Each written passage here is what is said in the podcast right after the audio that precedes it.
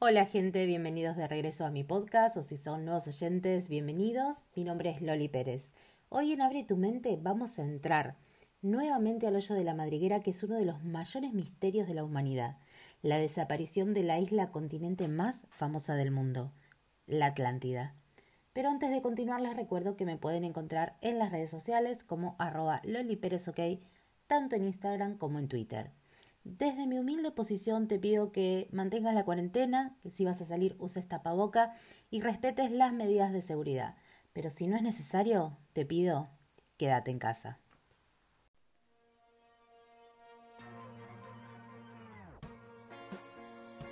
¿Qué es eso que acecha en la soledad? Que dispara tu instinto de supervivencia.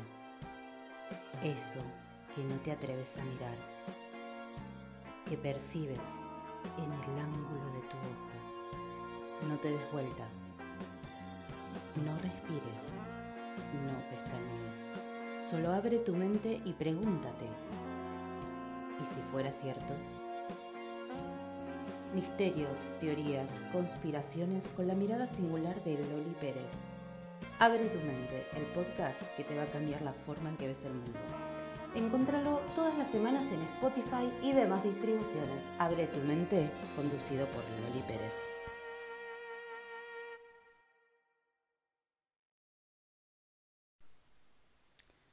Más allá de las columnas de Gibraltar, con un tamaño superior a Libia y Asia juntas, se imponente una de las civilizaciones más importantes de nuestra historia, el continente perdido de la Atlántida, cuyo catastrófico final hizo que se imprimiera a fuego en nuestra memoria colectiva por miles de años.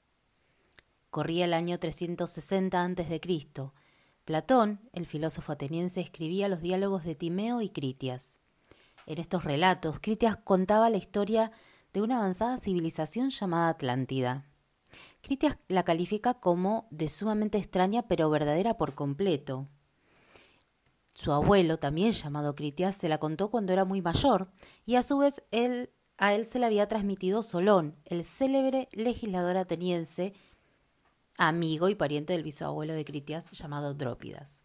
Solón lo había oído de unos sacerdotes egipcios en la ciudad de Sais, situada cerca del delta del río Nilo, alrededor del, del año 9000 a.C desde nuestra perspectiva, sería aproximadamente hace 11.400 años. Platón describe su fundación, orígenes, el culto del dios Neptuno, así como la geografía y sus leyes. Menciona un particular culto al toro, la confederación de pueblos gobernados por la asamblea de sus reyes, la organización del ejército, la abundancia de sus riquezas. Aparece un distrito denominado como Gades, y finalmente la destrucción de la isla continente, producida para castigar la soberbia de sus habitantes, que habían olvidado sus tradiciones. Los principales marcadores que serán fundamentales para la búsqueda de este mítico continente son las piedras negras y rojas, los círculos concéntricos en su geografía y la realización que era una cultura marítima y tenía un culto particular con respecto al toro. En el siglo I a.C., Estrabón y Posidonio estaban en la convicción de que el relato de Platón no era resultado de la imaginación literaria del filósofo, sino que se ajustaba a una realidad de un recuerdo impreciso. Por su parte, Plutarco, en el siglo II después de Cristo, daba los nombres de sacerdotes egipcios que habían contado a Solón la historia de la Atlántida, haciendo mención de Xenofis y Sonquis. Por su parte, Proclo hará alusión al viaje que hizo a Egipto que Crantor, filósofo de la Academia Platónica, y como pudo ser testigo de la existencia de inscripciones en las que aparecía la historia de la que había hablado Solón. Pero en realidad es que hoy en día no hay vestigios de esta civilización. No hay una evidencia que avale la existencia de un continente en medio del Océano Atlántico. Además, no tenemos otro tipo de documentación histórica más allá de, que estos, estos diálogos que escribió Platón, Timeo y Critias. Entonces, ¿cuáles son las posibilidades de que esta sociedad altamente tecnológica haya existido más allá de la mente de Platón. Varios investigadores mencionan que la isla continente podría estar escondida a plena vista. Bueno, en realidad cubierta de nieve. La Antártida, cuyo nombre es bastante similar, es una de las posibles locaciones, ya que se teoriza que esta masa de tierra congelada podría haber albergado comunidades prehistóricas. Esta hipótesis, propuesta en 1958 por el historiador Charles Hapgood, se conoce como deslizamiento polar. Según ella, unos movimientos de la corteza terrestre provocan que grandes áreas del continente de la Antártida estuvieran libres de hielo hace 12.000 años atrás. La primera fuente histórica que parece probar este fenómeno es el mapa de Piri Reis, perdón, Piri descubierto en Turquía en 1930. Este documento, que es del año 1513, cientos de años antes del descubrimiento oficial del continente congelado, muestra aparentemente la costa antártica sin el recubrimiento de nieve que tiene en la actualidad. En 2013, Google Earth mostró unas imágenes de unas estructuras similares a pirámides sobresaliendo del hielo, que en su momento confundió a los científicos porque parecían ser construcciones artificiales. Esto después se terminó descartando debido a que aparentemente eran montañas creadas por la naturaleza. Por otra parte, es de público conocimiento que el señor Adolf Hitler estaba obsesionado con lo que él denominó la raza aria, ¿no? Pero eh, quizás es menos conocido que su obsesión tiene base en la Atlántida, o al menos en su cabeza, ¿no? Porque la posibilidad de que así sea es eh, solamente remota a él. Heinrich Himmler, el despiadado jefe de la SS y la policía Gestapo, se basó en un texto antiguo que indicaba que los maestros en la India y en Tíbet eran parte de aquella raza de superhumanos provenientes de la Atlántida. Himmler pasó una década en este proyecto semimístico que tenía eh, la SS llamado Agen, no, mi alemán es horrible, lo vamos a decir en español, es patrimonio ancestral que incluía a arqueólogos y científicos buscando por todo el mundo arianos de la Atlántida. Claro, ellos habían buscado tratar de conectarse de alguna forma de a través de asumo mentiras o documentos falsos que ellos provenían de esta raza de la Atlántida y por eso eran superiores, ¿no? Uno de los lugares que más tiene el potencial para los vestigios de la Atlántida son las Islas Azores, en Portugal, por su perfecta ubicación más allá de las columnas de Hércules o de Gibraltar. En el 2014, una estructura piramidal fue descubierta a una profundidad de unos 40 metros bajo el mar. Lo que se cree puede ser una pirámide submarina. Está situada entre las islas San Miguel y Terceira, ambas pertenecientes al archipiélago de las Azores.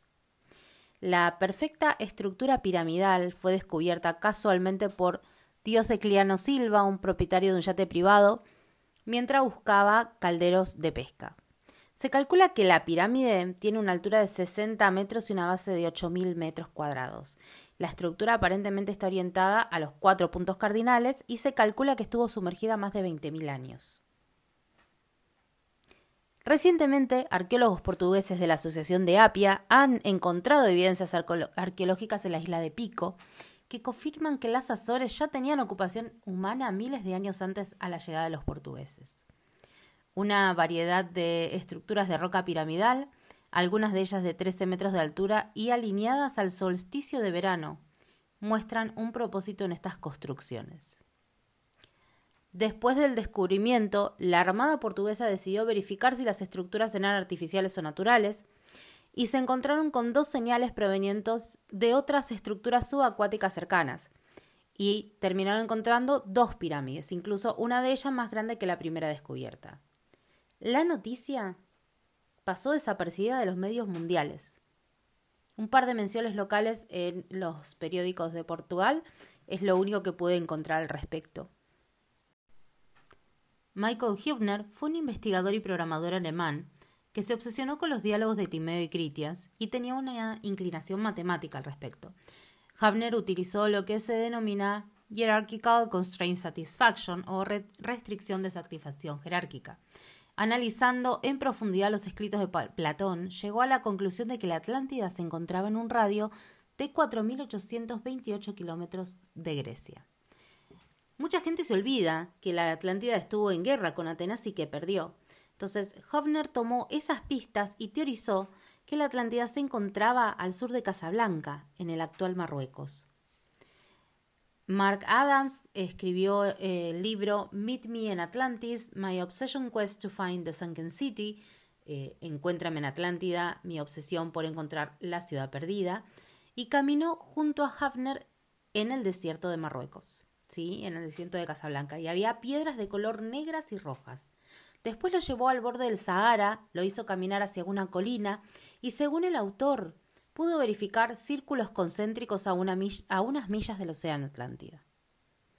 Pero eh, Marruecos no es la única locación o quien se disputa la locación de la Atlántida, porque bajo los fangos de las marismas de Hinojos también se citaba la Atlántida, un documental emitido en 2011 por National Geographic, basándose en la investigación de Richard Freud, profesor de la Universidad de Hartford en Estados Unidos. El equipo de geólogos y arqueólogos dirigidos por el profesor invirtió dos años de trabajo con la ayuda de fotografías de satélite, radares capaces de penetrar la Tierra, cartografía digital y tecnología submarina.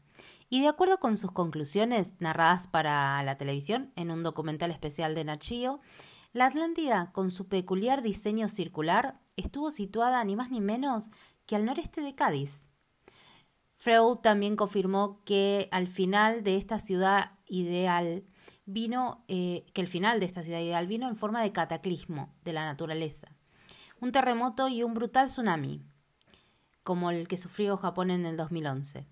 De acuerdo a las explicaciones ofrecidas por el académico de la Universidad de Hartford, en Connecticut, resulta bastante difícil entender que un tsunami pueda arrastrar hasta más de 90 kilómetros tierra adentro, pero de eso es más o menos de lo que estamos hablando. Pasadizos bajo el subsuelo. Como respaldo de estas hipótesis, los investigadores señalan la existencia de restos de otras ciudades monumento construidas siguiendo el, el, peculiar trazado circular de la Atlántida. Había obras situadas en otras partes de España y atribuidas a supervivientes de una destrucción mítica de una ciudad descrita las cercanías del estrecho de Gibraltar. De acuerdo con las explicaciones del profesor, el lugar identificado es Doniana, que resulta accesible solamente durante un mes en verano. Es el mejor candidato posible nunca descubierto con la mayor cantidad de evidencias, eh, explica el profesor, en comparación con otras alternativas en otras partes del mundo, ¿no? El equipo patrocinado por la National Geographic anunció su intención de volver a realizar estas excavaciones en la zona del parque de Doniana, pero al día de hoy todavía no hay fecha concreta ni información sobre nuevas investigaciones que se estén realizando en el lugar. Sí, entendemos que por supuesto con el tema de la pandemia todo, todo este tipo de actividades se han detenido, sí, pero no pude encontrar absolutamente nada de este equipo de investigación en el ahora, ¿sí? que estén tratando de volver o que hayan tenido un proyecto para volver a Doniana. Entre las evidencias presentadas figuran estatuitas que se remontan a la edad de bronce y una serie de mediciones que indican la existencia de un subsuelo bajo varios metros de agua y barro en la desembocadura de Guadalquivir, de estructuras que podrían ser canales y zonas de uso comunal. Otras de las teorías es la Atlántida y el Triángulo de las Bermudas, ¿no? Esta es una de las leyendas más idealistas sobre el Triángulo de las Bermudas que eh, hemos tocado muy por arriba eh, cuando tuvimos el podcast referente al tema. Y es eh, el referente a los cristales del fuego atlante, una tecnología extremadamente avanzada para su tiempo. Y acá interviene el psíquico Edgar Case, que vivió entre 1877 y 1945 y expresó que las desgracias que se ciernen sobre el Triángulo de las Bermudas se deben precisamente a estos citados cristales atlantes que siguen activos. El psiquiatra Edgar Cayce fue un defensor convencido de esta leyenda y localizaba la Atlántida cerca de las islas de Bikini, en Bermudas. Pensaba que la civilización que vivía en esta isla disponía de tecnología muy avanzada. Hubieran desarrollado potentes cristales de fuego a partir de lo que obtenían energía. Una pérdida de control de estos cristales fue lo que supuestamente generó el desastre y hizo que la isla desapareciera junto con su civilización. Case profetizó que elementos de la Atlántida volverían a aparecer entre 1968 y 1969. Este aquí que en el año 68 la famosa ruta de Bimini fue descubierta por buceadores en las aguas poco profundas de Bikini. Grandes rocas talladas posicionadas precisamente para representar formas extrañas, lo que parece una especie de carretera, una especie de camino puesto al día, ciertos investigadores lo asociaron con elementos de la Atlántida. Sobre Case, eh, podemos indicarles que eh, fue una de las personas que advirtió sobre eh, la caída de Wall Street en 1929, ¿sí? el comienzo y el final de la Segunda Guerra Mundial, la muerte de Roosevelt y la de Kennedy. También acertó la fecha de su propia muerte, la predijo tres días antes de producirse. Así que es un poquito de background con respecto a Case, que para los que lo quieran investigar es más que bienvenido, sí, es parte de nuestro ya de nuestra biografía, porque lo tenemos ya en dos podcasts. Después vamos a quizás la teoría más lógica, ¿no? Que esta teoría no habla de su ubicación, sino de su existencia en sí. Y esta teoría relaciona el continente perdido con el diluvio universal y el origen del mundo moderno como lo conocemos. El mito de la inundación de Noé, relatado en la Biblia, también fue atribuido a Siusudra y a Utnapishtim en la cultura sumeria y Mesopotamia. En la mitología azteca fue Cox Cox quien sobrevivió al diluvio. Él y su esposa construyeron un barco y navegaron por 104 años antes de arribar a Aztlán. Los mayas dicen que el gran padre y la gran madre sobrevivieron repoblando el mundo. Los nativos americanos, Cuiso, dicen que una familia y dos animales de cada especie fueron salvados de la inundación. La misma historia básica se encuentra en casi 600 culturas en todo el mundo. Estas leyendas comparten una línea argumental en común. La humanidad siendo destruida, salvo un hombre y una mujer y varios animales que sobrevivieron. En nuestra cultura occidental conocemos el nombre del sobreviviente como Noé, y para los aztecas fue Nené. En el cercano oriente era Atrayas, Utnapishtim o Siusudra. En cuanto a los medios de supervivencia, la Biblia, la Biblia describe el arca o barco. Los registros mesopotámicos hablan de una embarcación sumergible y la azteca de un tronco ahuecado. Incas, mapuches, guaraníes, tehuelches, uros, tainos, musayes, chinos, griegos, sumerios, islámicos, hindúes, egipcios y mucho más todos cuentan el mito del diluvio universal. Yo, yo entiendo que ¿Qué, quieren, qué es lo que quiero decir, ¿no? ¿Qué, ¿Qué, tiene que ver el diluvio, Loli, con la desaparición de una isla, con la desaparición de la Atlántida? Y tiene mucho que ver, ¿no? Si nos ponemos a pensar. Quizás solo los elementos más específicos de la historia de Noé, en sus diferentes versiones, son metafóricos. Platón nos habla de una civilización avanzada que existía 9.000 años antes de su tiempo, cuando el Atlántico era navegable. Esas son las palabras de Platón. Una de las menciones más importantes en los diálogos del filósofo habla sobre el continente opuesto. Una referencia inequívoca al continente americano.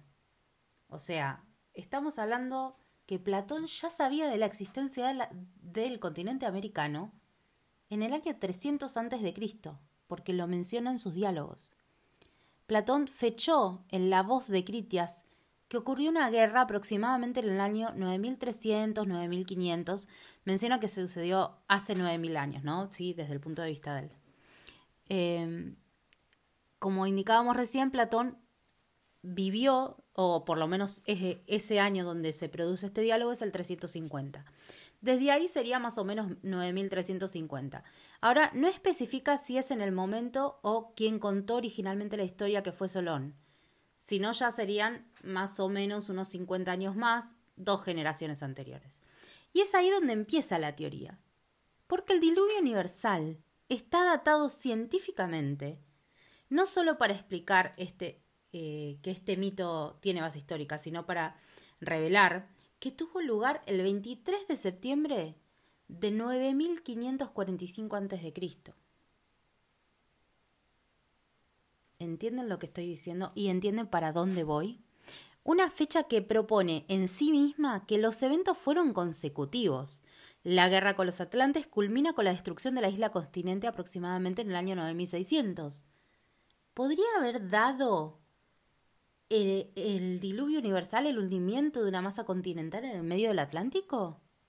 Probablemente. ¿Podría haber sobrevivido descendientes de esta civilización siendo esta una civilización marítima? Quizás. ¿Desparramados sin rumbo en distintos puntos del planeta? Es posible. Como les dije, esta teoría es la más lógica y no sale de ningún libro específico, ni de ningún web, de ninguna web, ni de ningún sitio de eh, teorías. Esta teoría sale de mi cabeza. Sí, porque ustedes ya saben que yo estoy un poquito loca. Pero bueno, un día me puse a pensar qué pasaría si. Y empecé a hacer cuentas y me di cuenta que los números daban el hundimiento de una isla continente, ¿sí? Supongamos el hundimiento de una isla del tamaño de Australia, ¿sí? Estamos hablando de una isla bastante gracia, más, más grande que Asia y Libia juntas. Asia y Libia juntas, ¿sí? Más grande que, que lo que fue, lo que es eh, Australia. Si e, el del día de hoy, esta masa, por X motivo, se termina hundiendo, es ese hundimiento provocaría olas, tsunamis para todos los lados, ¿sí? De desde donde se encuentra, y cubriría parte de las costas bastante, por bastante tiempo. Entonces, no es tan loco pensar que el hundimiento de la Atlántida fue lo que provocó el diluvio universal.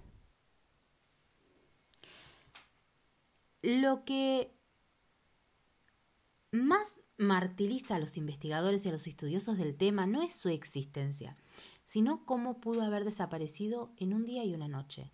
Una civilización tan avanzada y no pudo prever esta catástrofe que se avecinaba. Les recuerdo, señores, que en 2011 Japón tampoco pudo. Japón no desapareció, porque el tsunami no fue tan grande, pero tampoco pudo preverlo y sabemos que si hay una civilización avanzada en nuestro planeta, Japón es la número uno o la número dos. Es la número uno. ¿A quién engañamos? Entonces puede ser que también la Atlántida hace 9.000 años atrás, 9.500 años atrás, tampoco pudo prever esta catástrofe. La Atlántida no es la única, hubo otras civilizaciones perdidas. Eh, se cuenta eh, la historia de Lemuria, de Mu, de Shamgala, y aún así permanece en el, imaginario colectivo. Todas estas grandes historias de misterio, de leyendas a su alrededor. No podemos concluir con certeza si existió o no la Atlántida. La lógica me lleva a pensar que hubo una, civilización que fue cuna del resto, que impartió sabiduría a poblaciones en ambos lados del Océano Atlántico. Platón habló del continente opuesto cuando no había medios para tener ese conocimiento. Porque no fue hasta el descubrimiento de América que el continente opuesto se convirtió en una realidad. Y con él la posibilidad de que miles de años atrás haya existido la Atlántida. Su ubicación continúa siendo un misterio. Pero les voy a dar un tip. Si miran en Google Earth, cerca de las Islas Azores un triángulo se forma que incluye a dichas masas de tierra y se destaca desde la vista satelital. Y si ahondamos aún más en lo que nos permiten los satélites, hay líneas rectas como rutas que aparecen en esta misma locación. Sabemos con certeza que el ser humano conoce solo el 5% de los océanos. Es quizás en ese otro 95% donde se encuentran las pruebas que el mundo necesita para localizar al continente perdido. De una forma u otra, el misterio continúa y solo tenemos que preguntarnos, ¿y si fuera cierto? Mi nombre es Loli Pérez y esto fue Abre tu mente.